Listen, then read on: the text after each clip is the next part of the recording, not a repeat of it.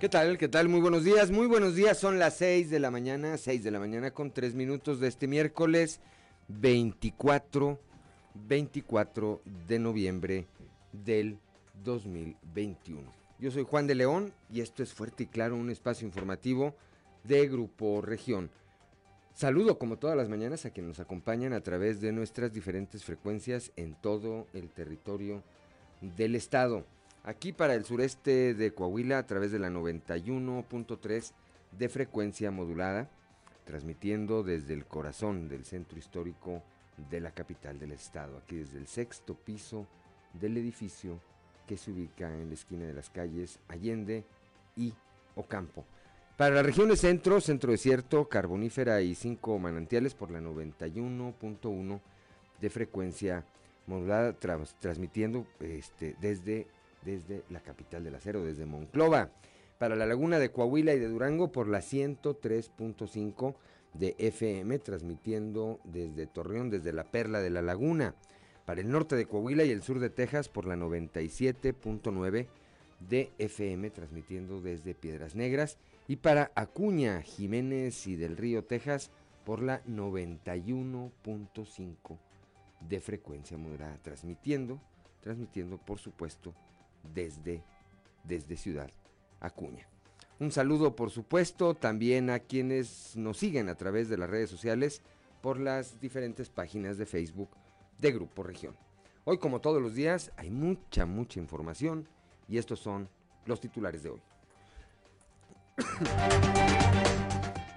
deuda con deuda, deuda con los proveedores del CIMAS aumentó en 80% durante la administración de Cermeño y esto se debió, esto se debió a la indisciplina, a la indisciplina financiera. Esto lo señala un estudio sobre sistemas operadores de agua en la laguna presentado por el Consejo Cívico de las instituciones. Ante los buenos resultados que ha generado el mando único policial en materia de seguridad en Coahuila, el gobernador Miguel Ángel Riquelme dijo no entender el por qué algunos alcaldes electos de la entidad no se unirán a este modelo de seguridad.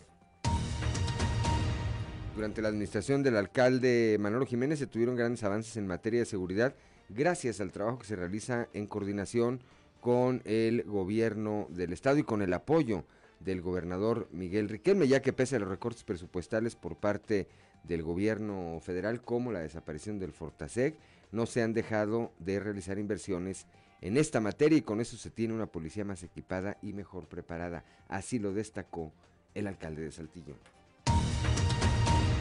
El alcalde electo de Saltillo, José María Fraustro Siller, dijo que sus homólogos de la región sureste mantienen reuniones continuas con la Secretaría de Seguridad Pública del Estado para tomar acuerdos en ese tema y trabajar de manera conjunta secretario de Economía en Coahuila, el ingeniero Jaime Guerra Pérez, indicó el día de ayer aquí en una entrevista exclusiva que hoy retomamos que existe el riesgo de que se pierdan inversiones, la inversión de armar autos eléctricos en México. Más adelante, más adelante les vamos a comentar por qué.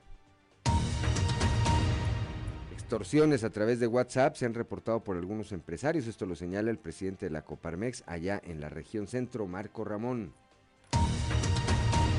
Al desaparecer los fondos de coinversión para organismos no gubernamentales es más difícil operar algunos, eh, algunas instituciones, como es el caso del asilo de ancianos en Musquis, allá en la región carbonífera, que opera sin recursos federales y vive una crisis por la, por la austeridad.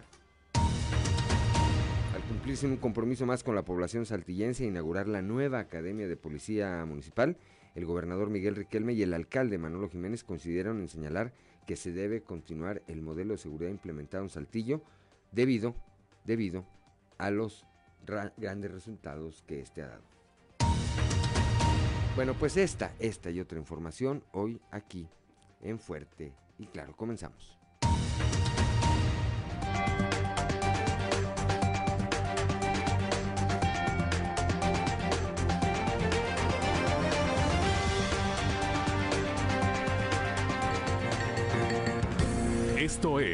Fuerte y Claro. Transmitiendo para todo Coahuila. Fuerte y Claro. Las noticias como son. con Claudio Linda Morán y Juan de León.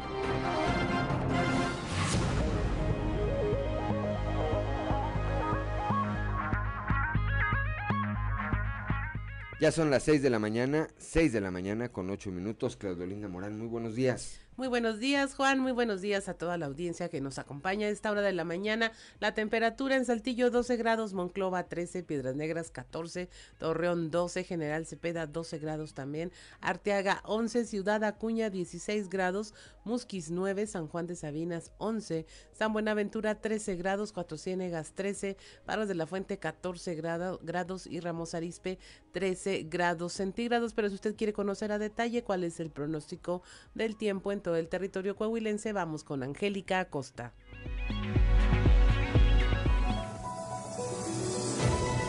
El pronóstico del tiempo con Angélica Acosta.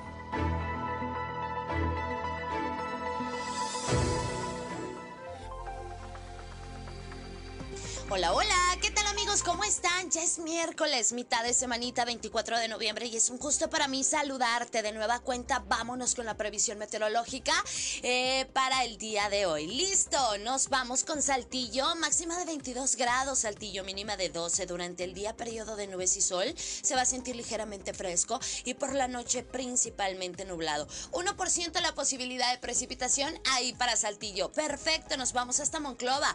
Vamos recuperando la temperatura Monclova 28 grados para el día de hoy como máxima mínima de 17. Durante el día vamos a tener periodo de nubes y sol y por la noche eh, un cielo principalmente nubladito, ¿ok? Se va a sentir rico, se va a sentir agradable y bueno, pues 23% la posibilidad de precipitación ahí para Monclova. Excelente. Torreón, Coahuila, también temperatura rica, cálida, 30 grados como máxima mínima de 14 durante el día. Como te comento, una buena cuota de sol, se va a sentir rico, se va a sentir cálido y por la noche un cielo parcialmente nubladito. La posibilidad de lluvia, 2% ahí para Torreón. Excelente. Piedras Negras, también temperatura rica, agradable, 28 grados como máxima.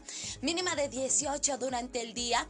Vamos a tener periodo de nubes y sol, sin embargo se va a sentir rico, se va a sentir agradable, va a estar cálido y por la noche un cielo principalmente nubladito. La probabilidad de precipitación, 35% ahí para Piedras Negras. Excelente. Nos vamos hasta Ciudad Acuña. Temperatura rica, cálida, 27 grados como máxima mínima de 17 durante el día.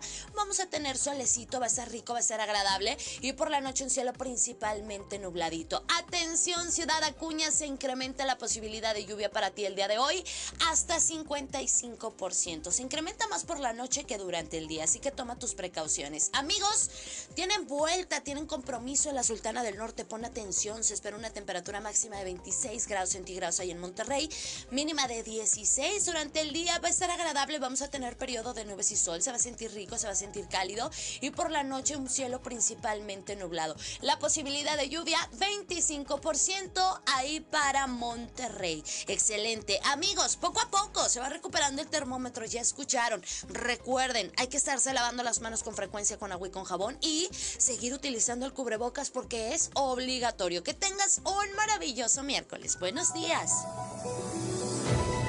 El pronóstico del tiempo con Angélica Acosta.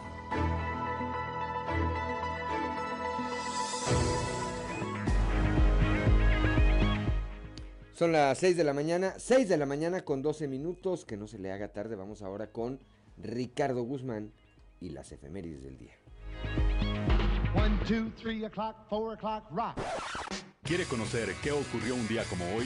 Estas son las efemérides con Ricardo Guzmán.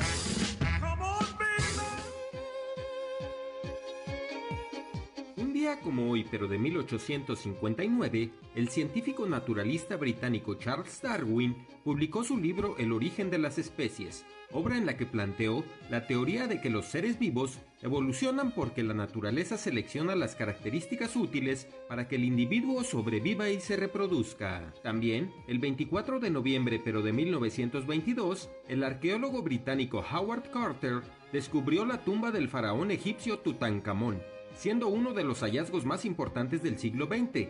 El féretro recubierto en oro mide más de 5 metros de largo y casi 3 de altura. Y un día como hoy, pero de 1957, murió el pintor y muralista mexicano Diego Rivera, figura clave de la plástica mexicana del siglo XX.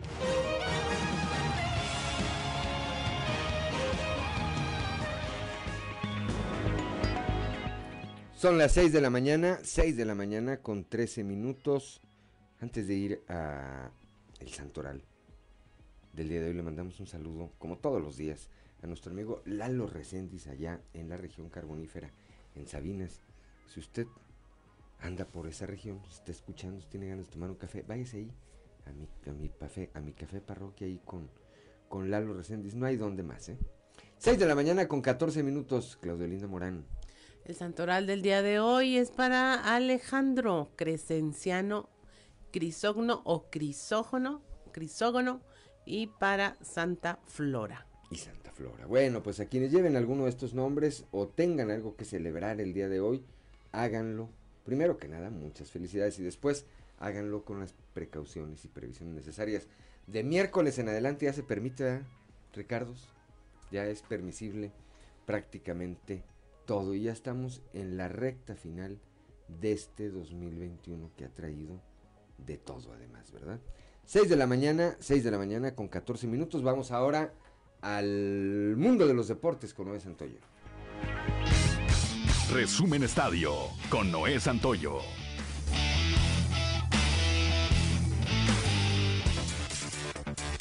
Este próximo mes de diciembre, Oribe Peralta dejará ser jugador de Chivas. Así lo comunicó en sus redes sociales la directiva del rebaño sagrado. De esta manera, el cepillo habría rechazado una oferta del club para quedarse como directivo. Ahora el cepillo buscará nuevos aires en la MLS o bien en la Liga MX, donde suena para llegar a Santos Laguna. Sin embargo, su sueldo sería el principal problema para el cuadro lagunero, ya que Oribe Peralta ha sido el jugador mejor pagado en los últimos años con el rebaño, al percibir 2.5 millones de dólares anuales. Oribe no tuvo su mejor desempeño con Chivas, por lo que los aficionados festejaron su salida y le realizaron algunos memes. Hoy a las 19 horas en el Estadio Azteca arrancan los cuartos de final en sus partidos de ida. Las Águilas del la América reciben a Pumas, donde los de Cuapa lucen como amplios favoritos. Dos horas más tarde los rojinegros del Atlas, que pretenden ser la sorpresa del torneo, enfrentarán en el Jalisco a los Rayados del Monterrey. El día de ayer arrancó la penúltima jornada de la UEFA Champions League, donde algunos equipos ya han clasificado a la siguiente fase. Tal es el caso del Manchester United, quien gracias a Cristiano Ronaldo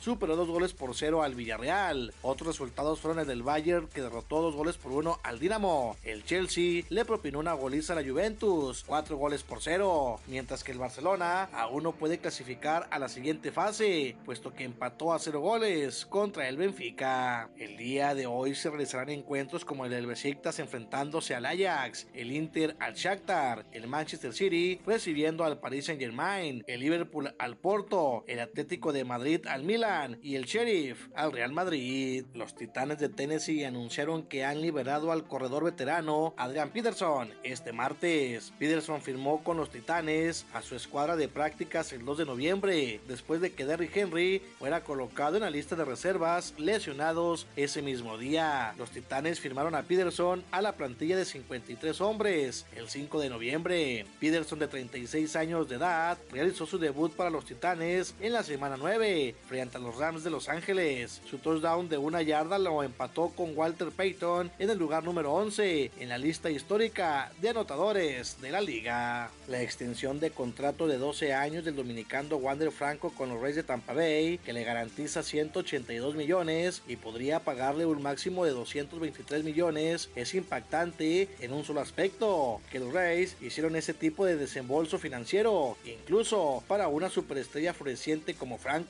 no es solo el contrato más grande en la historia de los Rays, que arrasó con la extensión de 6 años y 100 millones que firmó Evan Longoria después de la temporada 2012, sino que es fácilmente el más grande jamás otorgado a un jugador con menos de un año de servicio, superando el contrato de 8 años y 100 millones de Ronald Acuña Jr. Firmó con los Bravos de Atlanta. Si Franco recibe la opción de 12 años, se convierte en el contrato número 24 de 200 millones en la historia historia de las grandes ligas.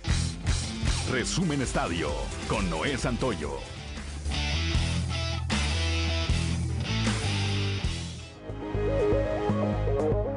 Gracias a Noé Santoyo. Son las 6 de la mañana con 18 minutos. La cotización peso dólar, Claudelina Morán. Hoy miércoles 24 de noviembre. El tipo de cambio promedio del dólar es de 21 pesos con 3 centavos. A la compra 20 con 72. A la venta 21 con 35. Muy bien, vamos ahora a un resumen de la información nacional. Blinda al presidente obras prioritarias, el decreto mediante el cual se busca agilizar los trámites al declarar megaproyectos y obras de la actual administración como un asunto de seguridad nacional podría resultar en un sobrecosto y falta de transparencia para su ejecución. Así lo advirtió la Cámara Mexicana de la Industria de la Construcción, la CEMIC, un organismo que no comparte esta medida de que para poder agilizar las obras se emitan permisos provisionales en fast track, omitiendo regulaciones o posponiéndolas. Por primera vez hay cuatro mujeres en la Suprema Corte de Justicia de la Nación, esto al ser nombrada Loreta Ortiz, nueva ministra de la Corte, en una votación por mayoría, en donde para llegar al máximo tribunal, Loreta Ortiz recibió 92 votos de los senadores. Eh, Loreta Ortiz era su tercera nominación en el sexenio de López Obrador para ocupar este cargo. AMSA deposita 50 millones de dólares a Pemex como parte del acuerdo reparatorio de Alonso Ancira. La empresa Altos Hornos de México depositó el martes el primer pago por 50 millones de dólares para cumplir con este acuerdo. Alonso Ancira Elizondo acordó por el caso de la planta de chatarra de agronitrogenados este pago. El pago, bueno, fue adelantado, se vencía el próximo 30 de noviembre. Y finalmente, familias en Chiapas acusan a un grupo criminal de robarles el premio de la rifa del avión presidencial. Al menos 28 familias indígenas tzetzales fueron desplazadas por un grupo criminal al negarse a comprar armas de alto calibre con este dinero del premio del simbólico sorteo del avión presidencial, el que lo ganó una escuela, la José María Morelos y Pavón del municipio de Ocosingo.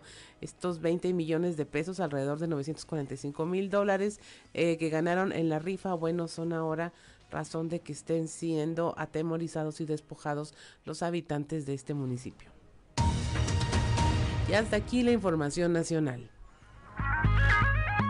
Gracias, gracias Claudelinda Morán. Son las 6 de la mañana, 6 de la mañana con 21 minutos. Somos Claudelinda Morán y Juan de León y estamos aquí en Fuerte y Claro.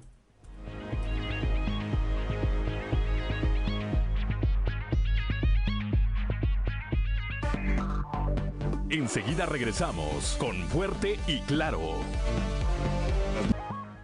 Ya son las 6 de la mañana, 6 de la mañana con 25 minutos. Continuamos esta mañana aquí con la información y bueno, pues es momento de ir a la portada del día de hoy de nuestro periódico Capital, de nuestro periódico Capital, que en su nota principal pues eh, destaca esta información. Indisciplina financiera llevó al CIMAS de Torreón a millonaria deuda. Esto lo señala, esto lo señala un estudio presentado por el Consejo Cívico de las Instituciones. Más adelante tendremos los detalles. Por otra parte, el INCO, el Instituto Mexicano para la Competitividad, destacó a Saltillo como la ciudad más competitiva del país, de las que están entre medio, de medio a un millón, a un millón de habitantes, eh, poniendo eh, o tomando en cuenta factores de eh, sofisticación en los sectores económicos, innovación, este, rubros eh, como sistema de derecho, gobiernos eficientes y eficaces. Más adelante también estaremos dando los detalles de esta, de esta información. El día de ayer el gobernador Miguel Riquelme entregó las nuevas instalaciones de la Academia de Policía aquí en la capital del estado. Ahí se cuestionó, se preguntó el por qué algunos de los alcaldes electos se niegan todavía a, a partir de que inicie su administración en enero, sumarse al mando único. Si ha sido la fórmula, ha sido la fórmula para tener al Estado en paz y tranquilidad. Más adelante también tendremos estos detalles. La reforma eléctrica pone en riesgo la manufactura de autos eléctricos en el país. Esto lo dice el secretario de Economía aquí en Coahuila, el ingeniero Jaime Guerra Pérez. Más adelante también tendremos los detalles. Logros de seguridad por apoyo del gobernador, dice el alcalde Manuel Jiménez ayer en el marco de este evento en el que, repito, se entregó, se entregó eh, las nuevas instalaciones, la nueva infraestructura de la Academia de Policía. Más adelante también vamos a presentar un trabajo especial. Busca a su perro en las calles y en las redes. Un joven, eh, Alan, aquí en la capital del estado, bueno, pues tiene días ya y que eh, pues eh, hizo impacto en las redes sociales, toda vez que su contenido pues ahí está dando vuelta y la gente se está sumando a este tema. 6 de la mañana con 27 minutos, hora de ir a nuestra columna en los pasillos.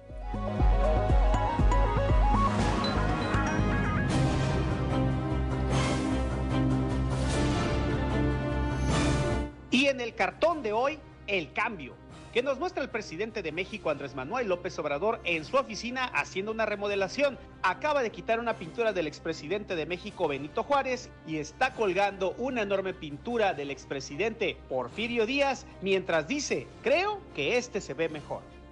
De no haber cambios de última hora, en punto de las 9 de la mañana de este día, el secretario de Gobierno, Fernando de las Fuentes, estará en el Congreso del Estado que preside Eduardo Olmos entregando el cuarto informe de gobierno del gobernador Miguel Riquelme ante el Poder Legislativo, con lo que se arranca formalmente el proceso para que el próximo 30 de noviembre acuda ante ese poder el Ejecutivo Estatal a dar lectura del mismo. Sobre el Congreso local, al que le adelantaron las mañanitas ayer fue al presidente de la Junta de Gobierno, Eduardo Olmos, que estará de cumpleaños el próximo sábado. Al final de la sesión, sus compañeros legisladores entonaron la tradicional canción y hasta Rodolfo Walsh, Luz Natalia Vigil y Lisbeto Gazón lo felicitaron, para que vean quienes lo dudan de que en el legislativo hay civilidad política. Convaleciente el obispo de la diócesis de Saltillo, Monseñor Hilario González, quien fue operado ayer de la rodilla izquierda, intervención que resultó totalmente exitosa. Por unos días, tentativamente hasta el jueves, el prelado estará en un hospital de Monterrey y continuará en Saltillo su proceso de reposo y rehabilitación. Tras las dudas surgidas en Torreón en torno a la exposición de dinosaurios del Parque del Cerro de las Noas, quien se dio a la tarea de aclararlas fue el propio gobernador Miguel Riquelme a través de sus redes sociales, lo que le generó positivos comentarios de la ciudadanía. El mandatario aclaró el tiempo que durará la exposición, el costo que tiene y hasta los horarios, al tiempo que aprovechó para invitar de nueva cuenta a la población a visitar este sitio.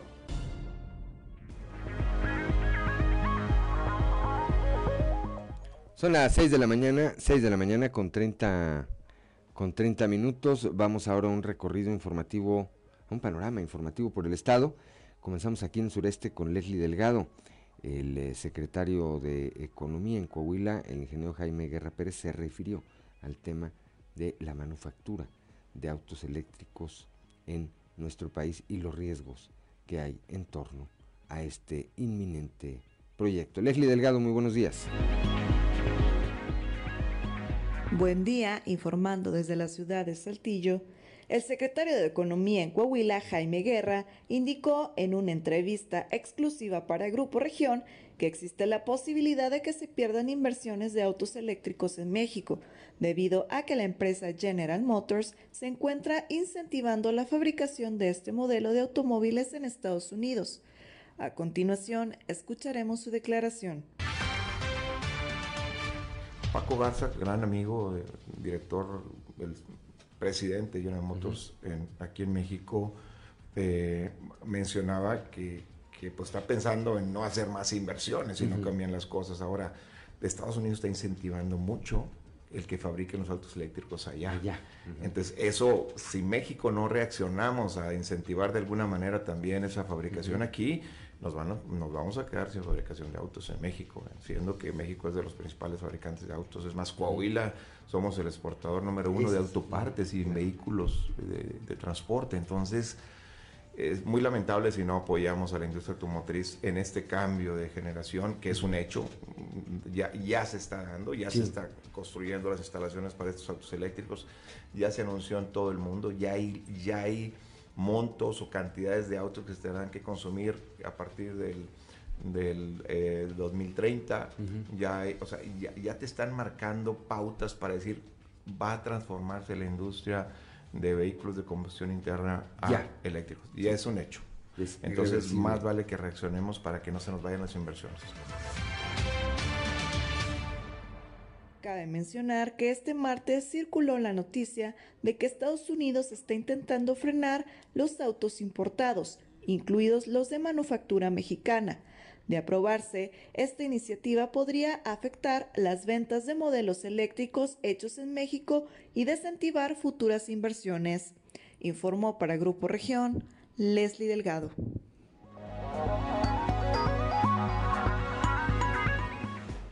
Gracias a Leslie Delgado, cuando son las 6 de la mañana con 32 minutos, Claudelinda Morán. Allá en la región centro, Marco Ramón, presidente de la Coparmex, indicó que al menos 15 socios han sido afectados por su, la clonación de sus cuentas de WhatsApp. La información con nuestra compañera Guadalupe Pérez.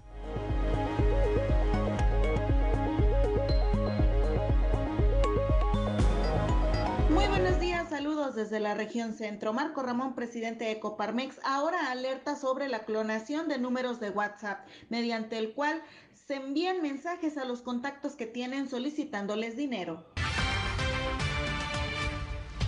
Y ahora viene el hackeo de lo que es el WhatsApp. Ahora te mandan una, es lo que le están llegando algunos socios Coparmex, le llegan eh, algún aviso eh, el domingo precisamente llega una solicitud de préstamo, oye mi amigo, yo veo el remitente, veo quién me lo envía y es un conocido, es un muy amigo y donde me envía una solicitud de un préstamo que le urgen 10 mil pesos que le deposite ese mismo día porque tengo una urgencia y al día siguiente me lo iba a, me lo iba a reembolsar sin embargo, reviso ahí su perfil y ya veo que es otro número, pero con el nombre del conocido y con la foto del conocido. Entonces están, eh, están eh, hackeando, eh, están tomando ya los WhatsApp y están mandando información, solicitando dinero, solicitando apoyos, etcétera.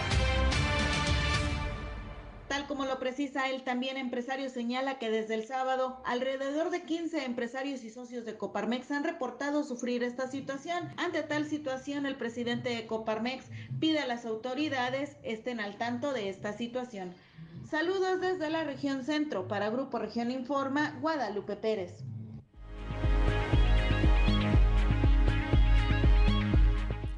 6 de la mañana, 6 de la mañana con 35 minutos. Gracias a Guadalupe Pérez. Vamos ahora a la región carbonífera ya con Moisés Santiago Hernández.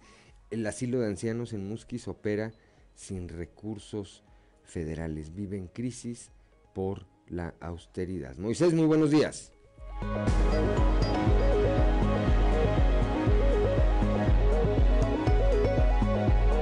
Muy buenos días Juan y Claudia, a todo nuestro amable auditorio que nos escucha en todo Coahuila. En la información que tenemos para el día de hoy, el asilo de ancianos en Musquis opera sin recursos federales, vive en crisis por austeridad. Al desaparecer los fondos de coinversión para organismos no gubernamentales, es más difícil operar para cubrir los gastos. Así lo expresó Consuelo Ramos Jiménez, presidenta del patronato de este asilo. Esto es lo que nos comenta. Fíjate que ya tenemos tiempo de que no recibimos apoyo federal. Antes participábamos en los fondos de conversión pero ya hace tiempo que se retiraban, que hay que impermeabilizar, tú sabes lo que te cuesta eso, hay que pintar todas las instalaciones, hay que arreglar lo del agua, o sea, tenemos varias cosas que tenemos que arreglar, pero este, ya tenemos varios años que el gobierno pues federal casi no nos apoya, en realidad. El municipal de la presidencia nos daban al principio 15 mil pesos y ahorita nos dan 10 mil pesos y nos pagaban la luz al principio y si nos, nos bajaron un poquito. Pero ahorita pues estamos solicitando que nos den 15 mil pesos y la luz y ya nosotros el patronato consigue lo que, lo que falta. Claro que sí que sería mucho beneficio porque eh, la institución tiene que estar en buenas condiciones y es muy caro el mantenimiento. O sea, y a nosotros pues nos gusta que el asilo esté en los viejitos cómodos, que estén, este, que tengan todas las necesidades, que esté limpio y este, tienes que estarlo manteniendo pues cada año, le tienes que o el agua o arreglar la tubería o este, ¿verdad? es mucho mantenimiento. De cualquier manera, hay personas altruistas que están aportando en la medida de lo posible, aunque viven bajo cierta austeridad. Esta es la información que tenemos para todos ustedes desde la región carbonífera para Grupo Región Informa, su amigo y servidor Moisés Santiago. Que tengan un excelente día. Gracias a Moisés Santiago Hernández cuando son las 6 de la mañana con 37 minutos, Claudelina Morán. Allá en el norte se registran 360 estudiantes para recibir la beca Benito Juárez. La información con Norma Ramírez.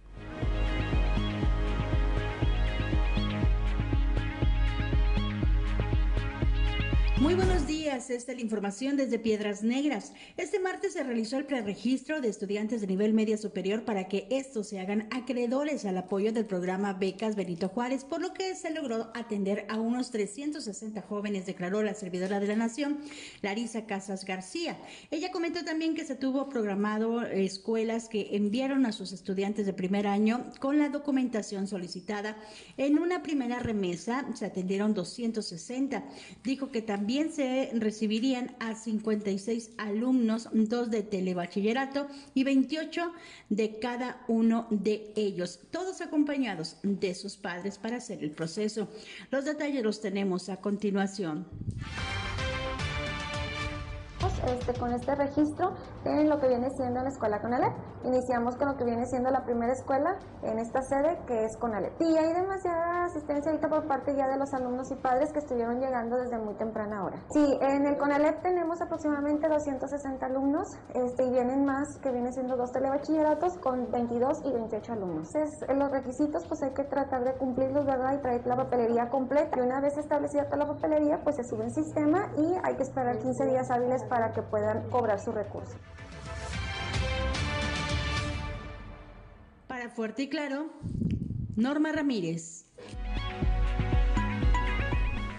Son las 6 de la mañana, 6 de la mañana con 39, con 39 eh, minutos. Estaba viendo que eh, la licenciada Loreta Ortiz, recién nombrada ministra de la Suprema Corte de Justicia de la Nación, pues tiene muchos conocidos coahuilenses, entre ellos Iván Garza, Poncho Yáñez, Georgina Cano, Toño Nerio, Carlos García Vega, Ricardo Rodríguez. ¿A quién estoy viendo por aquí? Marta Loera. Entre otros, fue su maestra fue su maestra en una maestría que hicieron, pues unos dos años o tres años, aquí en la Universidad Autónoma de Coahuila. Bueno, pues dicen que siempre es bueno tener un conocido, una conocida en el baile, decía Enrique Martínez. Siempre es bueno tener una conocida en el baile. Y así, cuando menos tienes garantizado poder bailar una, ¿verdad? Son las 6 de la mañana, 6 de la mañana con 40 minutos. Estamos en Fuerte y Claro.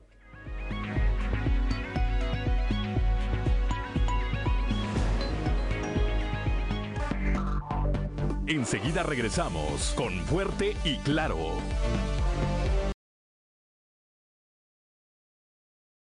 Reloj 6 de la mañana con 45 minutos, que no se le haga tarde. Vamos rápidamente hasta la región lagunera ya con mi compañero Víctor Barrón.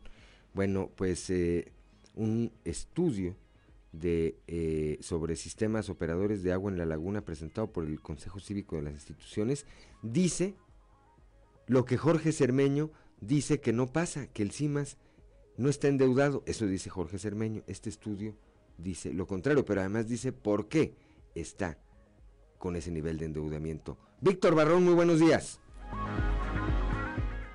amigos de Fuerte y Claro. el día de ayer se presenta en Torreón ese estudio que tú mencionas eh, eh, por parte del CCI Laguna. Eh, vamos a escuchar lo que en ese sentido comentó Luis Alfredo Medina, quien es coordinador de investigación del CCI, quien da detalles acerca de esta situación en la que durante estos años que ha estado en este nuevo periodo al frente de la Administración Municipal de Torreón, Jorge Cermeño Infante, aumentó la deuda del CIMAS con proveedores por más de 200 millones de pesos, lo que indica que es un aumento, un incremento del 80%. Escuchemos lo que comentó este representante del CCI ayer aquí en Torreón.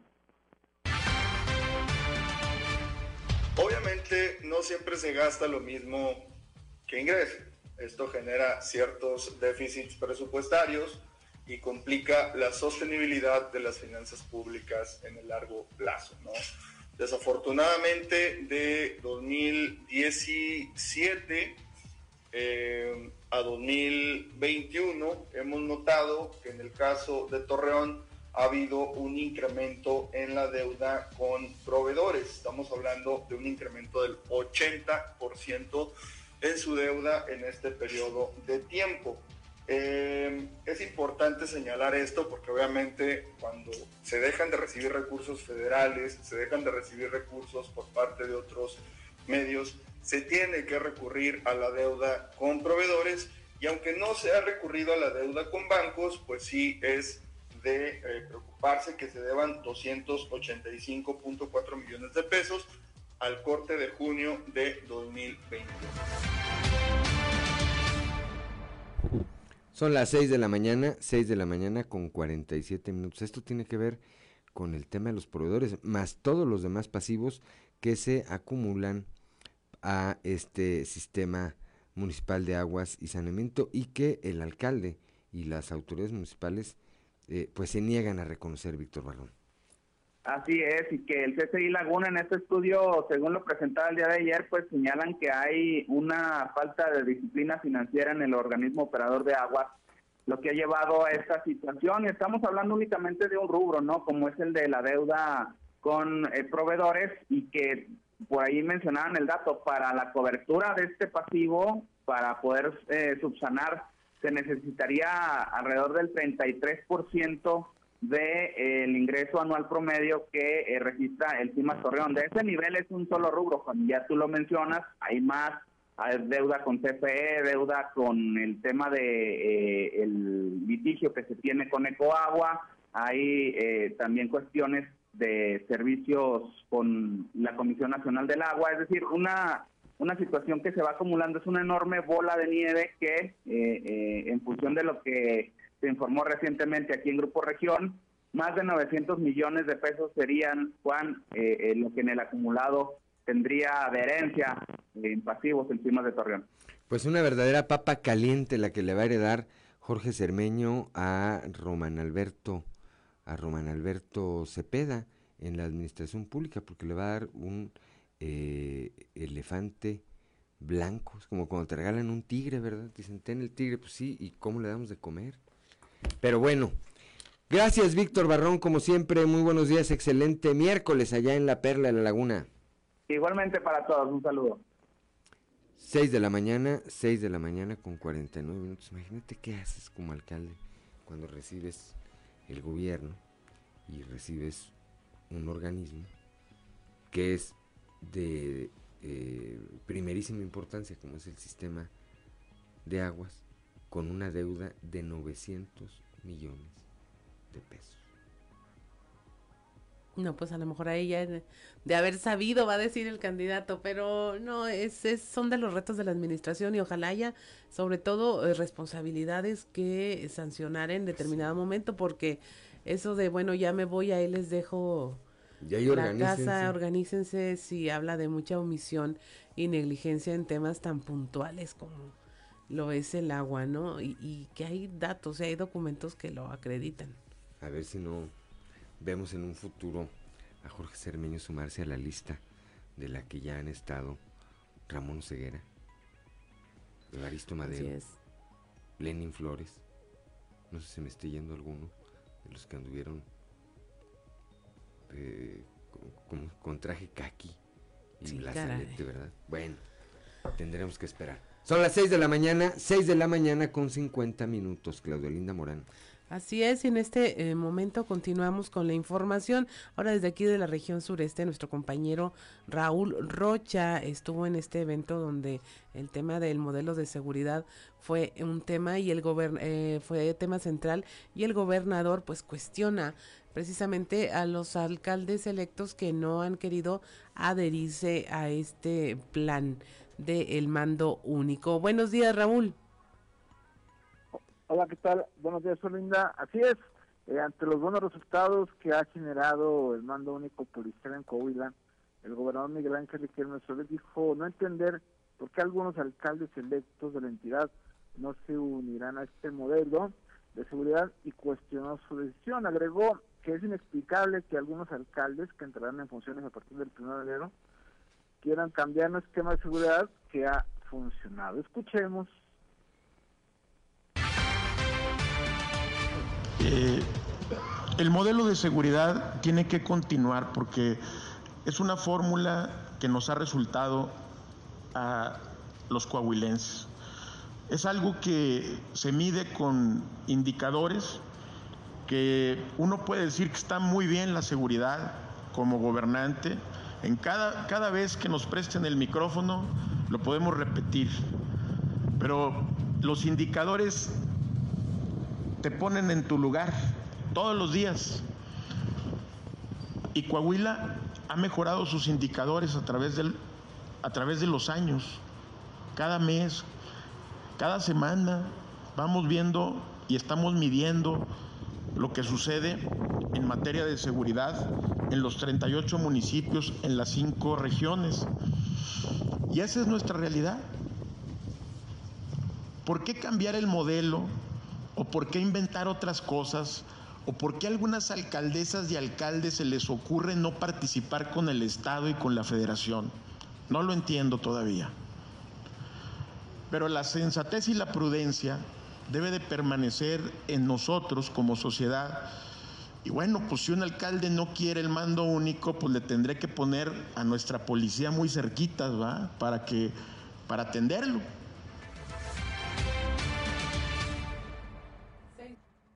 53 minutos, así es Raúl, y pues bueno, eh, algunos argumentos que hemos escuchado de parte de quienes se niegan a este mando único, pues tienen que ver con un tema de, de que eh, la policía no está preparada, que los ciudadanos se quejan, de que eh, a lo mejor falta sensibilidad con los ciudadanos, pero pues realmente no se ha sabido de una un tema que tenga que ver con datos verdaderos y, puntuales sobre un por qué no a este mando único.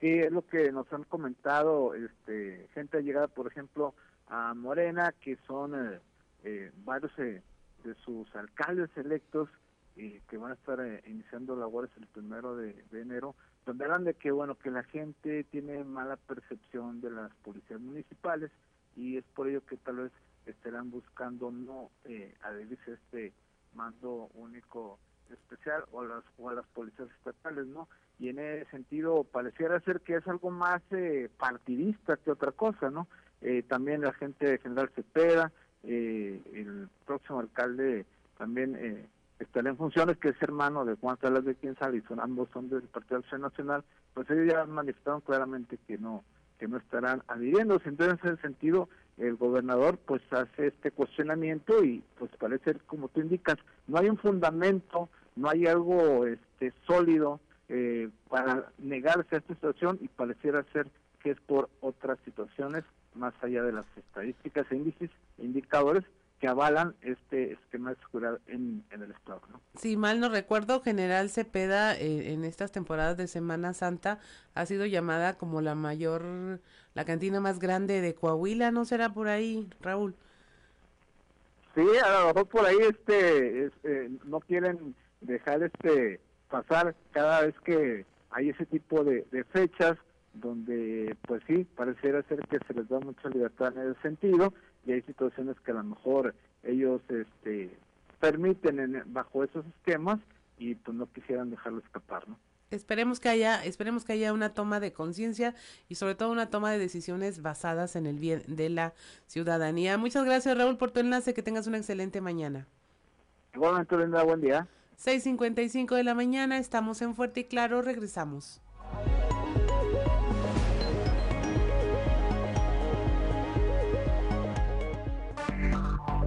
Enseguida regresamos con Fuerte y Claro.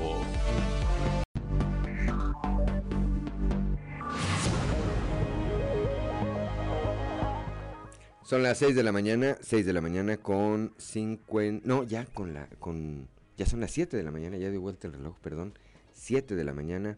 En punto continuamos con la información. Durante la administración del alcalde Manuel Jiménez hubo avances importantes en materia de seguridad gracias al trabajo que se realiza en conjunto con el, eh, la administración estatal que encabeza Miguel Riquelme. Esto lo señaló ayer el alcalde, el alcalde de Saltillo en el marco de la entrega de esta nueva, de las instalaciones de la nueva Academia de Policía. Escuchemos, escuchemos lo que dijo ayer. porque en materia de seguridad no debe haber colores partidistas. Todos debemos de filas en torno a una estrategia que por la que ha dado resultados es la del gobernador Riquelme. Y, pues yo los invito a, reflexionar porque de las áreas de una presidencia municipal es la más delicada, ¿no? Y no se compara en lo más mínimo con el área de obras públicas o con el área de desarrollo urbano, con el área de este, eh, desarrollo social. Aquí, aquí un municipio trabajando por su cuenta es sumamente vulnerable. Eh, por eso aquí lo primero que hicimos en temas de seguridad cuando llegamos fue este, cerrar filas con el gobernador, hacer una estrategia conjunta eh, que él ha apoyado, eh, cerrar filas con el ejército mexicano, estar muy en sintonía con ellos, con la Guardia Nacional, con las fiscalías, tanto del Estado como de la Federación, y sentarnos en una mesa permanentemente cada semana para darle seguimiento a las políticas públicas en materia de seguridad.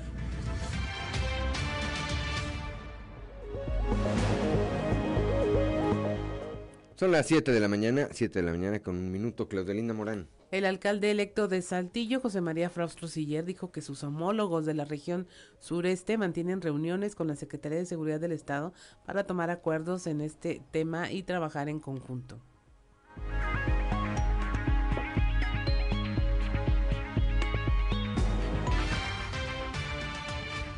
Ya lo está existiendo, lo está viendo y estamos revisando en el tema de seguridad todos los elementos para estar muy bien blindados.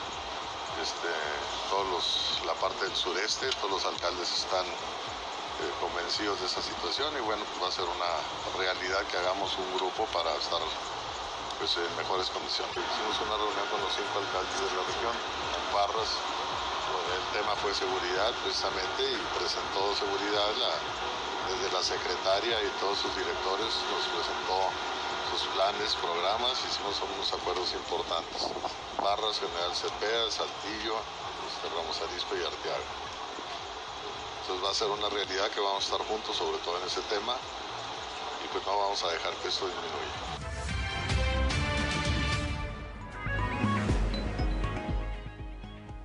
Siete de la mañana, siete de la mañana con tres minutos. Bueno, pues decíamos, ayer se puso, ayer se puso en marcha, se entregó, se entregó la nueva Academia de Policía en Saltillo. Esto fue lo que dijo ayer el alcalde.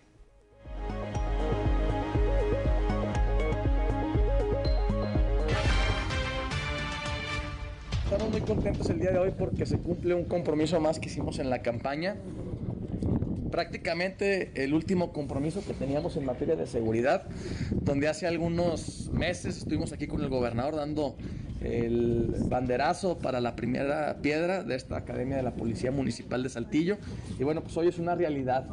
Y con eso, eh, pues ya cerramos el círculo, cerramos eh, el, proyecto, la estrategia en materia de seguridad que nos ha permitido durante 16 trimestres consecutivos ser una de las ciudades más seguras de México, eh, tener una de las policías municipales más confiables y más efectivas del país, eh, haber este, reducido en un 75% del 2017 al día de hoy los delitos de foro común y tener pues muy buenos números en esta materia que pues es prioridad para nosotros.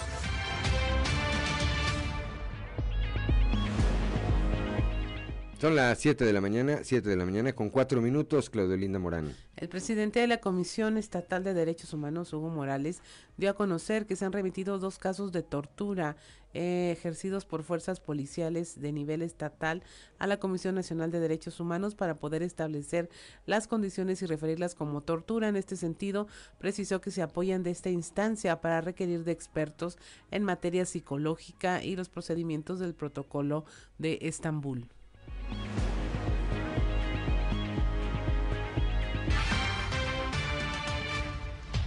Este año hemos recibido por lo menos dos casos que hemos tenido que solicitar ayuda a la Comisión Nacional para poder establecer eh, las condiciones de las lesiones que recibió una persona y en ese caso referirlas como tortura. Tenemos dos expedientes en, en lo que cursa este año Y, bueno, pues ahí nos apoyamos de la Comisión Nacional porque requerimos de una serie de expertos en materia psicológica y de eh, conocimiento de los procesos del protocolo de Estambul. han tenido que llegar hasta esa instancia los Dos veces este año, así ¿En qué rectores del Estado es donde se presentan estas Mire, no, me complica porque la primera sé que es región sureste, la segunda se está presentando entre ayer y hoy y entonces me, deja con la duda de qué municipio de la región sureste está haciendo ¿Y el reciente hace cuánto ocurrió?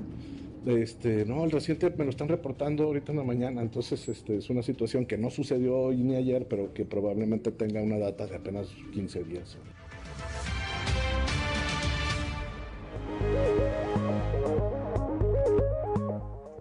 Son las 7 de la mañana, 7 de la mañana con 6 minutos. Continuamos con la información esta mañana con el apoyo de sus homólogos, el magistrado presidente del Poder Judicial en Coahuila, Miguel Meria Yup, indicó que seguirá insistiendo para que se cree un Fondo Nacional para el Fortalecimiento de la Justicia en el país. Escuchemos.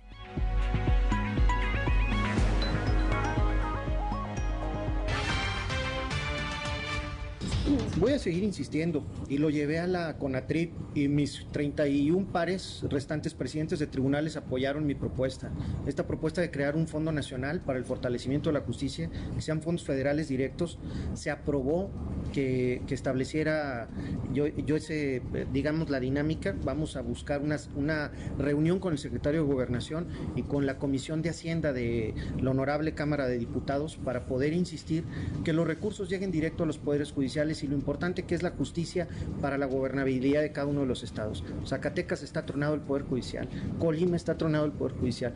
No es el caso, no es el caso de Coahuila. Coahuila está en una, en una posición en donde el Poder Ejecutivo y el Legislativo han privilegiado, sin duda alguna, dotar de recursos para poder impartir justicia y cerrar la pinza de la seguridad, de la gobernabilidad en el Estado.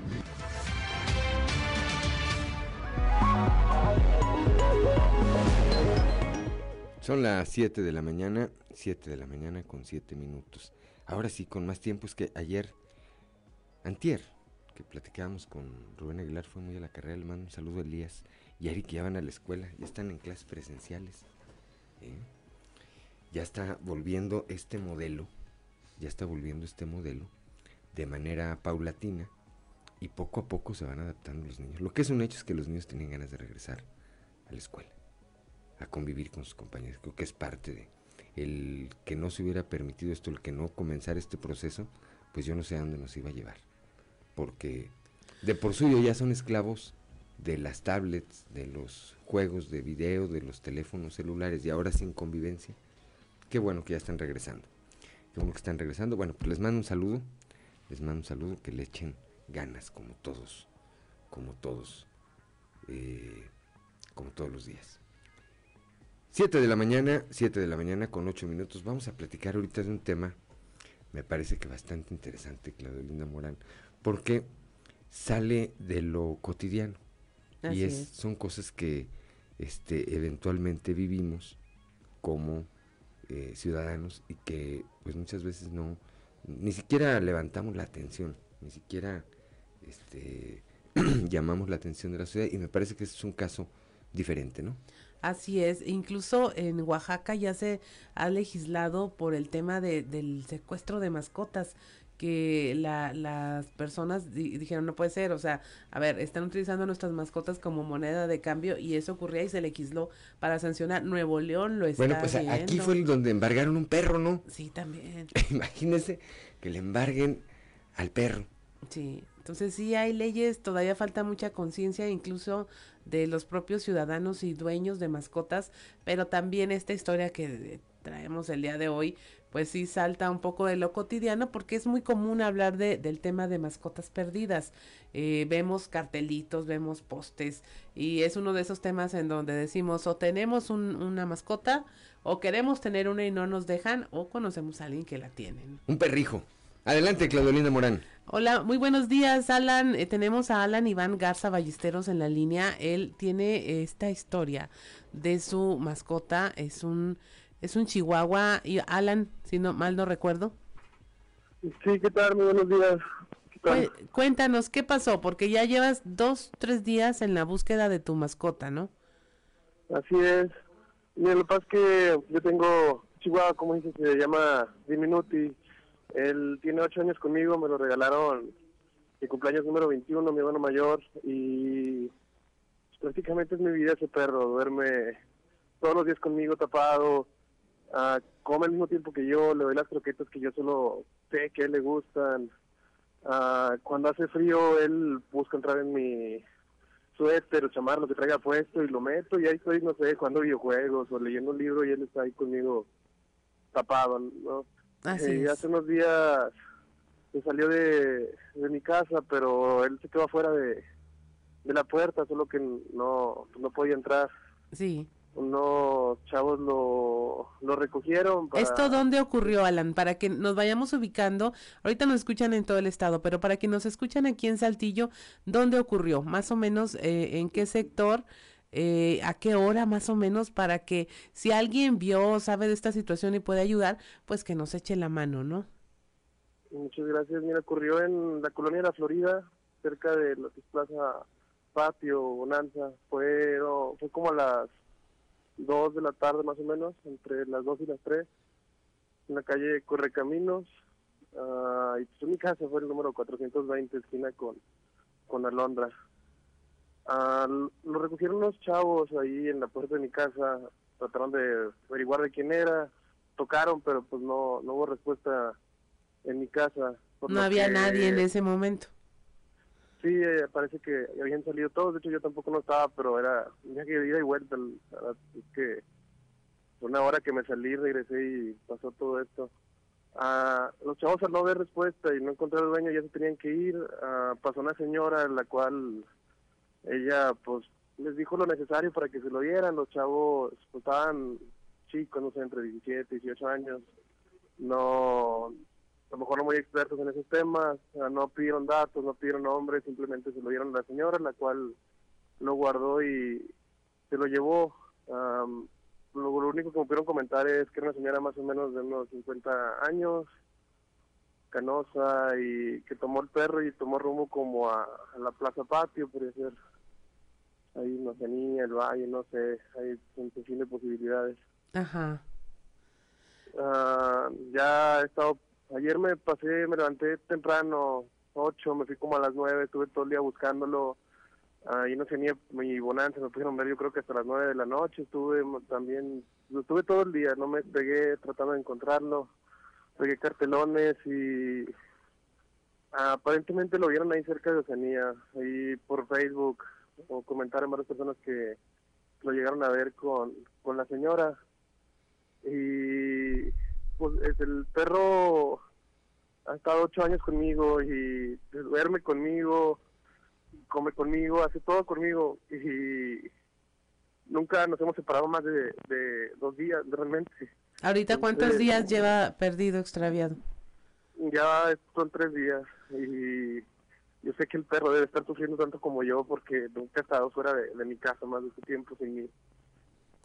Ahora, cualquiera que tenemos una mascota o que nos gustan los animales o que simplemente tenemos respeto por la vida de, otras especies, pues sabemos qué es lo que está sintiendo en este momento en relación a, a Diminuti. Y aquí el llamado es para esta persona que se lo llevó. Realmente eh, no es su mascota, está haciendo un mal.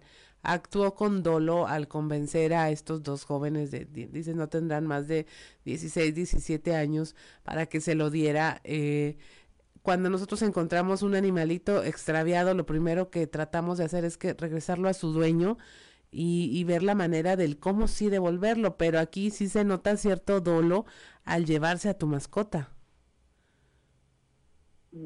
Sí, la verdad yo le pido a la señora que de corazón, no, ni siquiera por mí, pero también por el perro, él, yo sé que croquetas come él y vienen los tiempos de frío y él duerme tapado conmigo todas las noches.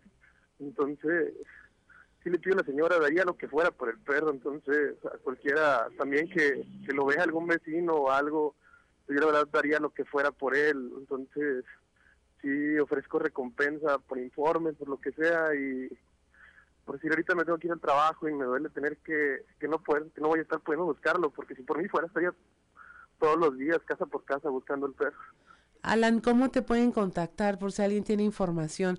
Aunque también corres el riesgo pues de que te den algo malamente falsas esperanzas, ¿no? Pero ¿cómo podría ser la manera segura de contactarte si alguien tiene conocimiento de dónde puede estar tu mascota? Pues mira, voy a estar bien al pendiente, sobre todo el celular. Necesitan marcarme, mi número es 844 564 6598 o por redes sociales, realmente quien tenga cualquier información, la verdad agradezco mucho a mis familiares y, y amigos que han estado compartiendo bastante la información por Facebook y otras redes, entonces cualquier cosa que sepan de él, publicarlo ahí, yo creo que si no soy yo, la verdad, confío mucho en, en que alguien más ah, lo va a ver y, y me lo va a hacer llegar también. Así es, pues que lo regresen, ¿no? De eso se trata, que lo regresen sano y salvo. ¿Algún contacto con la autoridad, Alan? Sí, podría ser mi hermano Hugo Ítalo Garza Ballesteros o, o mi, mejor amigo Javier Octavio en Altamés ellos están ayudando en la búsqueda. Pero ¿se han contactado ustedes con la autoridad, o sea, de, poner una denuncia, de decir, a ver, es mi mascota y tengo testigos de que eh, se la llevaron?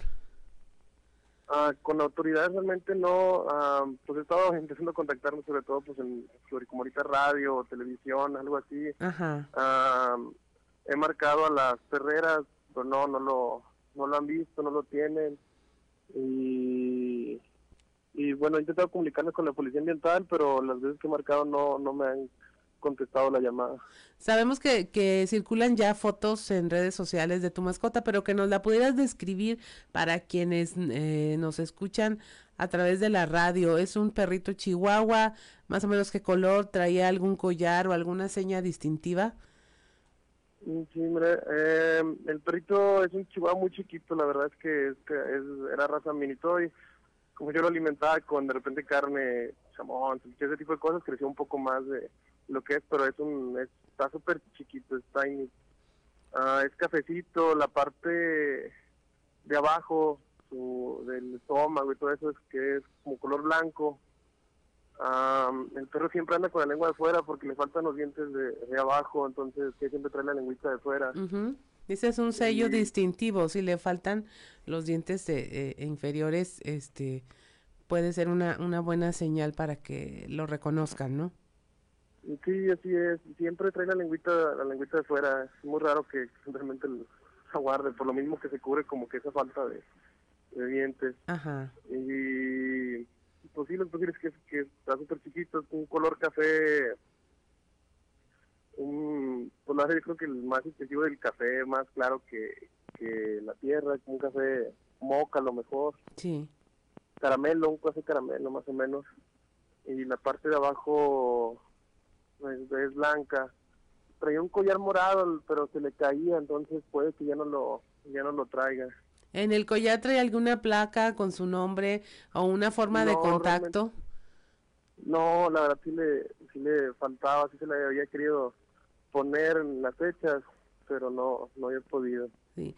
En este caso, honestamente, sí hubo dolo por parte de esta persona en llevárselo, eh, pero igual y, no está de más una recomendación a los dueños de mascotas siempre que en su collar vaya con un, marca, un marcador o algo poner un, número de contacto por si se extravían. También hay buenas personas, Alan, y queremos confiar en que esas buenas personas puedan ayudarte en esta búsqueda. Es una mascota, pero quienes tenemos alguna mascota sabemos el, lazo afectivo que se hace con cada una de ellas, es parte, se vuelve parte de nuestra historia y confiemos en que habrá personas que puedan ayudar en, en esta búsqueda de, de, tu mascota, de Diminuti, Diminuti, ¿cómo lo llamas? ¿Cómo, cómo, acentúas la palabra?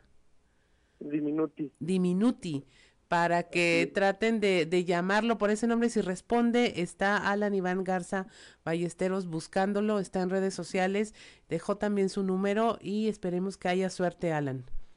Muchas gracias, agradezco bastante y me gustaría agregar ahí a los chavos que, que hagan algo como, como eso de recoger perritos y no sé muy bien qué, qué hacer. La verdad, sí recomiendo mucho que lo publiquen o si se van a dar a alguien tomarle los datos, pedir la credencial del INE o algo para saber a quién se lo están dando, sobre todo porque pues puede que el perro sea casero y de rato a lo mejor ellos mismos se topen con una publicación y y pues más fácil, ¿no? En este, en este caso sí hay por ahí a lo mejor esa parte y la señora a lo mejor no tiene redes, no sé, quiero creer que no ha visto el mensaje y por eso me trato de, de mover por todo medio posible, ¿verdad? Para que la señora lo vea y sepa que, que se está buscando Diminuti y la verdad es que Diminuti necesita estar conmigo tanto como yo con él. Así es, Alan. Esperemos que haya suerte y que muy pronto nos puedas estar compartiendo que ya lo encontraste. Que tengas un excelente día y muchas gracias por conversar con nosotros. Igualmente, muchas gracias, buen día, lo agradezco mucho, gracias. Son las 7.21 de la mañana, estamos en Fuerte y Claro, regresamos.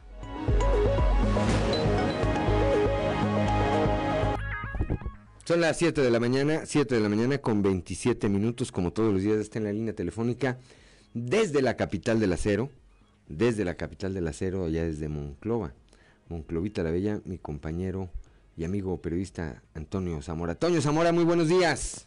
Buenos días, Juan. Buenos días a las personas que nos escuchan a esta hora. El presidente será todo lo que nosotros querramos, pero tonto no. Pero creo que a los mexicanos los califica de esa manera al firmar un decreto, Juan, eh, para que las obras de su gobierno sean consideradas de seguridad nacional. ¿Qué tipos de obras son? Pues el turismo, puertos, aduanas, salud y energéticos. Y aquí el asunto es que eh, la intención es que acelerar la inversión a costo de menor transparencia. Es decir, que, que el decreto presidencial para infraestructura es violatorio, para empezar, violatorio de la Constitución. Y luego, con el pretexto de seguridad nacional, es como se pretende o como pretende blindar más bien todos los proyectos de infraestructura. Se habla incluso de, pequeñas eh, carreteras. Haz de cuenta que, que, van a hacer una pequeña carretera en, de Abasolo Escobedo y pues no van a decir cuánto va a ser la inversión, cuando menos no el gobierno federal. ¿Por qué? Porque es un asunto de seguridad nacional. Y, pero además hay otra cosa interesante, Toño, disculpa que te interrumpa. Toda la cuestión normativa y de permisos, por tratarse de un tema de seguridad nacional, pues se la pasan por encima. Es decir, pasa o pasa, Toño. Claro, claro. Eh, eh, sí, o sea, aquí el asunto de los megaproyectos de infraestructura no se podrán, porque la gente sepa de qué estamos hablando, no se podrán revelar detalles como contratos y licitaciones por ser consideradas información que pondría en riesgo la seguridad nacional. En realidad, yo creo, Juan, que lo que oculta el gobierno federal son las implicaciones que tienen esos proyectos que atentan contra el medio ambiente, los derechos humanos, la eficiencia gubernamental, la transparencia, el acceso a la información, la rendición de cuentas y contra el patrimonio de los mexicanos. ¿Qué sigue? Pues que alguien de los diputados, que alguien de los senadores se ponga las pilas y que presente una acción de inconstitucionalidad para detener el decreto del presidente. Esto podría ser porque parece que la Suprema Corte de Justicia ya está entrando o regresando a sus cabales de lo que debe de hacer y bueno, pues a lo mejor pegue el chicle, como dicen por ahí, mi Juan. Así es, bueno, pues ya lo hicieron. El día de ayer la coalición legislativa Va por México anunció una controversia constitucional contra el Ejecutivo por el decretazo que define a obras emblemáticas de AMLO como de seguridad, de seguridad nacional. Los coordinadores parlamentarios, te platico rápidamente, del de, eh, PRD, del PRI y del PAN, anunciaron que van ante la Suprema Corte de Justicia de la Nación con esta, con esta controversia constitucional. Y, qué pena, mi Juan, que el presidente nos siga viendo a todos la cara de todos. Bueno, pues por lo menos intentándolo, Toño. O bueno, menos intentándolo, porque si sale con la suya, ahí va a estar cañón ya. Y esto da pie a, otros temas que hemos eh, venido platicando. Platicábamos el pasado lunes con nuestro amigo Rubén Aguilar Valenzuela, el ex vocero de Fox, este, sobre, sobre estos temas. El día de hoy, si tienes oportunidad más al rato, eh, aprecia la caricatura que nos obsequia GR en las páginas de Capital y que muestran al presidente López Obrador quitando de su oficina el cuadro de Juárez y poniendo el de Porfirio Díaz. Dice, este se ve mejor. Ahí te la dejo. Creo que eh, es una manera de decirnos este, que va a buscar la reelección, Juan. Pues ahora sí que este, ahí se las dejamos de ese tamaño, Toño. Yo creo que sí. ¿Verdad? Bueno, pues estaremos platicando, ya nada más para antes de despedirnos, ayer pagó Alonso Ancira los primeros 50 Sí, ya millones de dólares. dólares. ¿verdad? Los primeros. Fíjate que se me olvidó por ahí de empezar. Un abono. Ya pagó los primeros 50 millones de dólares. Así es. Fue a dejar el abono, el abono de la planta, dijo. El abono de Coppel. Muy bien. Gracias, Toño, muy buenos días. Hasta luego. 7 de la mañana, son las 7 de la mañana con 31 minutos. Claudio Linda Morán.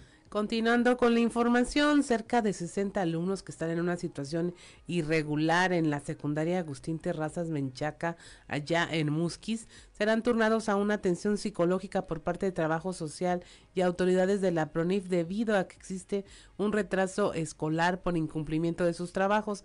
Se asegura, asegura Jaime Castro Muñiz, director de la institución, que lo que se pretende evitar es la deserción escolar durante esta época de la pandemia.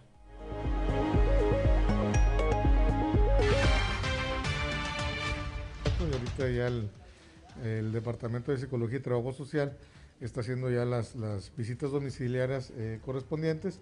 Se elabora un informe que se entrega a PRONIF y bueno, ya será la autoridad judicial encargada de las familias la que, la que verifique la situación de, de esos alumnos. ¿Cuántos alumnos están en esta Eh, ah, pues ahorita alrededor, hablando de, son alrededor de 50, 60 alumnos eh, del total. La relación con ellos ha sido constante, siempre ha sido y ha habido una buena colaboración por parte de, de esa autoridad y nosotros como, como autoridad educativa. ¿Cuál es la reacción de los padres de familia ante estas disposiciones?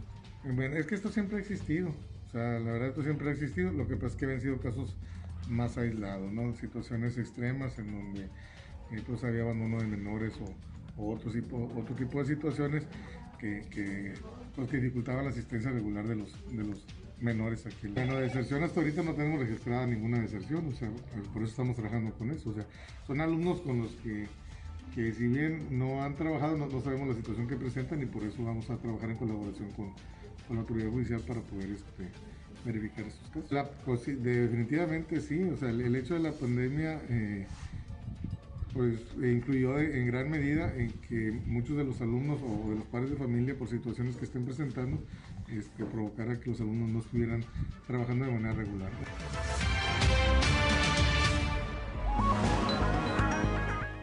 Son las 7 de la mañana, 7 de la mañana con 34 minutos, para que el gobierno federal fortalezca y mantenga la naturaleza del marco jurídico del sistema de protección integral de los derechos de las niñas, niños y adolescentes.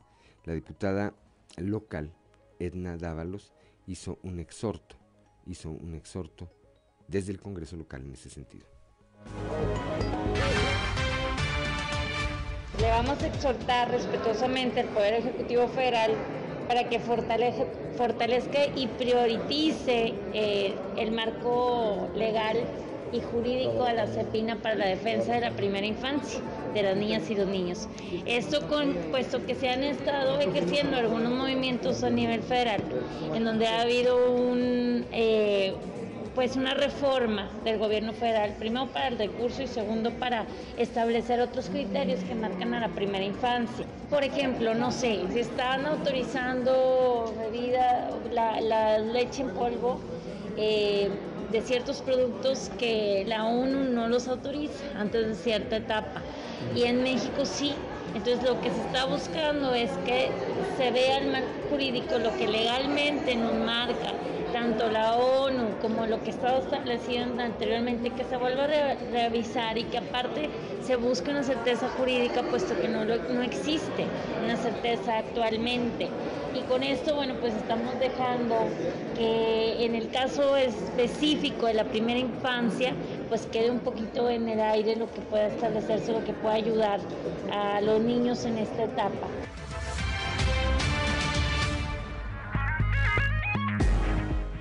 Son las 7 de la mañana, 7 de la mañana con 35 minutos, Claudio Linda Moreno. Por medio de la plataforma de mercado de energía de Canacintra, la Cámara de los Industriales ofrece una opción para sus socios del sector de las pequeñas y medianas empresas con el propósito de abaratar los costos de energía eléctrica, esto mediante la instalación de sistemas de paneles solares es Octavio, Octavio Lara Hernández, director general de Canintre SA, dice que los usuarios de la plataforma tienen acceso a esta propuesta a la medida para la reducción de energía eléctrica, además de opciones de financiamiento.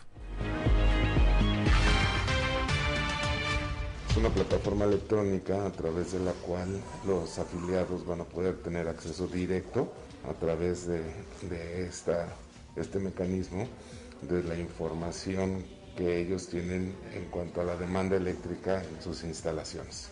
A nivel de cancha lo que nosotros estamos buscando es hacer accesible a las pequeñas y medianas empresas que son el 95% de los afiliados de Canacintra energía y calidad de energía a través de una plataforma electrónica en la que tenemos expertos que son aliados estratégicos nuestros en este mercado para prestarles servicios a los afiliados a costos accesibles.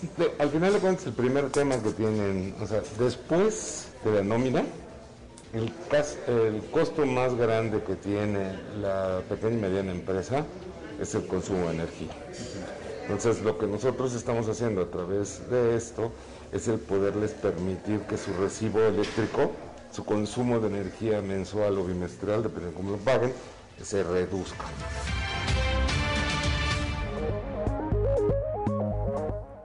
Son las 7 de la mañana, 7 de la mañana con 37 minutos, luego del compromiso establecido con la Secretaría de Educación Pública, el Consejo Lagunero de la Iniciativa Privada hizo entrega de apoyos en especie a cinco escuelas primarias. Escuchemos.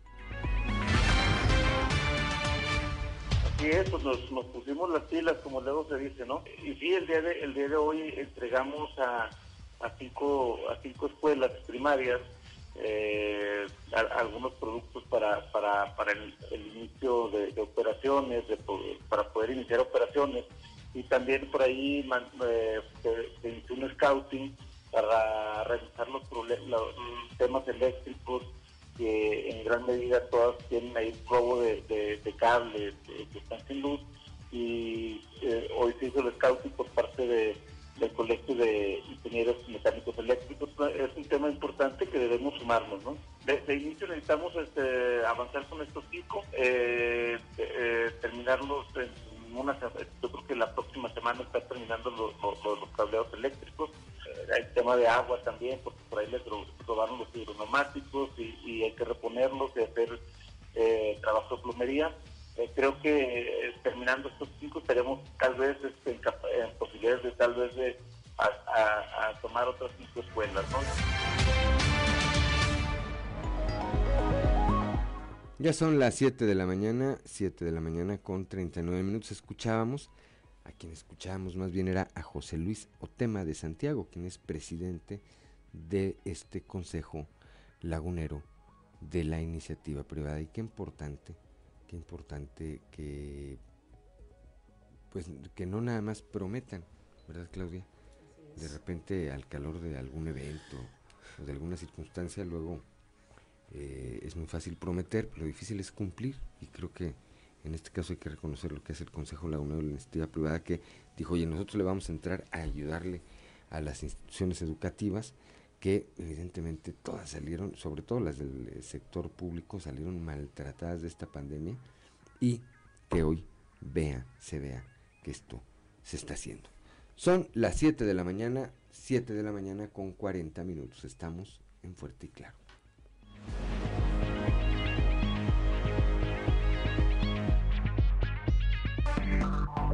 Enseguida regresamos con Fuerte y Claro.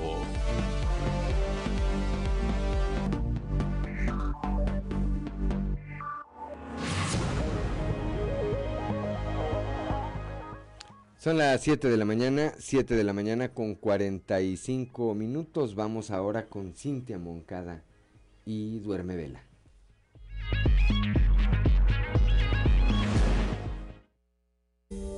La violencia nos atraviesa a todas, pero basta salir un poco de la burbuja para darnos cuenta que no de la misma manera y que son las niñas y adolescentes quienes sufren en mayor medida su embate y que la agresión sexual es una de sus manifestaciones más graves. El año pasado, únicamente la Secretaría de Salud de Coahuila dio 533 avisos al Ministerio Público por violencia sexual contra las mujeres. De esas agresiones, 49% fueron contra niñas y adolescentes. Según aproximaciones de la organización México Evalúa, el 99.7% de los delitos de violencia sexual no se denuncian. Así que podríamos hablar de al menos 226 niñas adolescentes agredidas sexualmente en Coahuila cada día. Por eso, en el marco del Día Internacional de la Eliminación de la Violencia, no podemos dejar de visibilizar el impacto que la violencia de género tiene en las niñas y adolescentes y cómo ésta está intrínseca en los embarazos prematuros. Recordar que es urgente analizar el embarazo infantil y adolescente de una manera no superficial ni simplista, pero reconocer que todos los factores tienen que ver de una u otra manera con la violencia estructural que las atraviesa, prácticamente desde que nacen y durante toda su vida.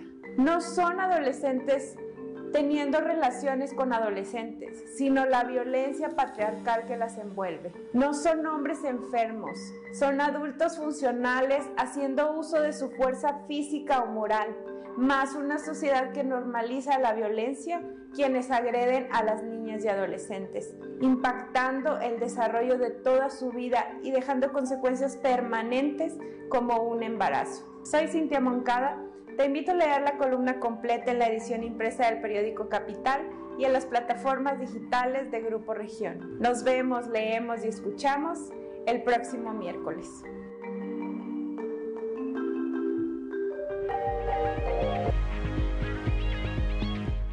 Ya son las 7 de la mañana con 48 minutos. Vamos, Claudelina Morán, un resumen de la información nacional. Blinda al presidente obras prioritarias, el decreto mediante el cual se busca agilizar los trámites al declarar megaproyectos y obras de la actual administración como asunto de seguridad nacional podría resultar en un sobrecosto y falta de transparencia para su ejecución, así lo advirtió la Cámara Mexicana de la Industria de la Construcción. Por primera vez habrá cuatro mujeres en la Suprema Corte de Justicia de la Nación, esto al ser nombrada Loreta Ortiz como nueva ministra de la Corte en una votación por mayoría, en donde para llegar al máximo tribunal, Loreta Ortiz recibió 92 votos de los senadores. Deposita AMSA 50 millones de dólares a Pemex como parte del acuerdo reparatorio de Alonso Ancira, que este pago se había acordado por el caso de la planta de chatarra de agronitrogenados. Mauricio Flores Castro, abogado del empresario, dijo que la transferencia se realizó desde un banco de San Antonio a una cuenta bancaria de petróleos mexicanos en territorio de Estados Unidos. Familias de Chiapas acusan a un grupo criminal de robarles el premio de la rifa del avión presidencial. Al menos 28 familias indígenas tetzales fueron desplazadas por un grupo criminal al negarse a comprar armas de alto calibre con el monto del dinero del premio del simbólico sorteo del avión presidencial. La escuela José María Morelos y Pavón del municipio de Ocosingo ganó el 15 de septiembre del año pasado 20 millones de pesos en la rifa de la Lotería Nacional que sorteó el equivalente al precio de la aeronave presidencial y desde entonces, dice el portavoz de los desplazados, Marcelo Santís, ha demostrado a este grupo ha atemorizado y despojado a los habitantes de la región por no entregarles ese dinero. Y finalmente en Veracruz se registran inundaciones por lluvias. La Secretaría de la Defensa Nacional activó el plan DN3 en los municipios de Misantla y San Rafael, donde las lluvias provocaron severas inundaciones y desbordamiento de ríos. También se registraron dos socavones, afectaciones en una decena de colonias, el desbordamiento del río Bobos, viviendas inundadas y en la carretera estatal Martínez de la Torre Misantla, un puente colapsó y dejó incomunicadas a varias localidades. Y hasta aquí la información nacional. 7 de la mañana con 51 minutos. Vamos al show de los famosos rápidamente con Ámbar y Lozano.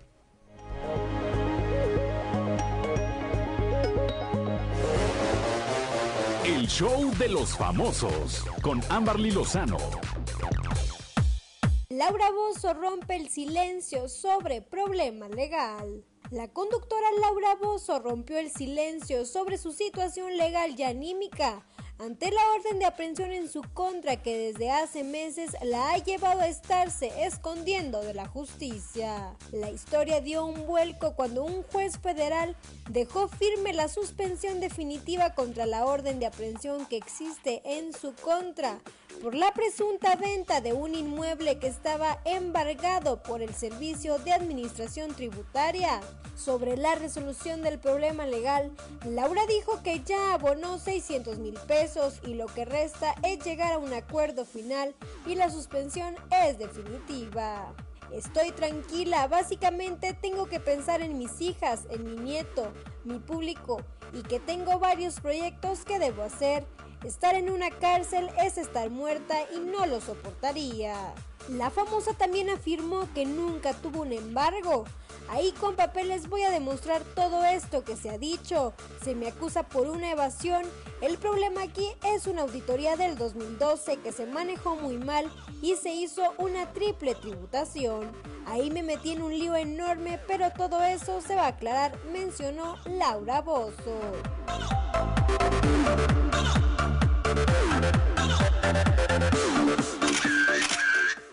Cristian Nodal revela detalle de su boda con Belinda. Cristian Nodal reveló en una nueva entrevista con los medios que él y Belinda se casarán pronto. Aunque no dio fecha exacta, el cantante adelantó que la boda religiosa será solo en 2022 cuando puedan reunir a todas sus familias y amigos para el gran reventón. Sin embargo, la boda civil está a la vuelta de la esquina. La boda religiosa la queremos para el año que viene, pero la que se viene y será muy pronto es por lo civil, dijo al programa Despierta América. Por el momento el cantante está de gira por Estados Unidos. Reportó para Grupo Región Amberly Lozano. Son las 7 de la mañana, gracias Amberly Lozano, como siempre. Son las 7 de la mañana con 53 minutos, pues ya nos vamos esta mañana, esta mañana de miércoles. Hoy a las 9 de la mañana, en un eh, rato más, estará el secretario de gobierno, Fernando las Fuentes, acudiendo ante el Congreso del Estado, ahí en eh, el, el Boulevard Francisco Cos, a entregar el documento con el cuarto informe de resultados del gobernador Miguel Riquelme, documento que entrega, que leerá y emitirá un mensaje al respecto el propio gobernador el próximo 30, 30 de noviembre. Gracias, gracias a Ricardo Guzmán en la producción, a Ricardo López en los controles, a Cristian Rodríguez y Ociel Reyes, Ociel Reyes y Cristian Rodríguez por eh, que hacen posible la transmisión de este espacio a través de las redes sociales, a Claudia Olinda Morán, como siempre, por su acompañamiento, pero sobre todo gracias a usted, que nos distingue con el favor de su atención. Lo esperamos el día de mañana a partir de las 6, ya mañana de jueves, a partir de las 6 y hasta las 8 de la mañana en Fuerte y Claro, un espacio informativo de Grupo Región bajo la dirección general de David Aguillón Rosales. Yo soy Juan de León y le deseo que tenga usted un excelente día.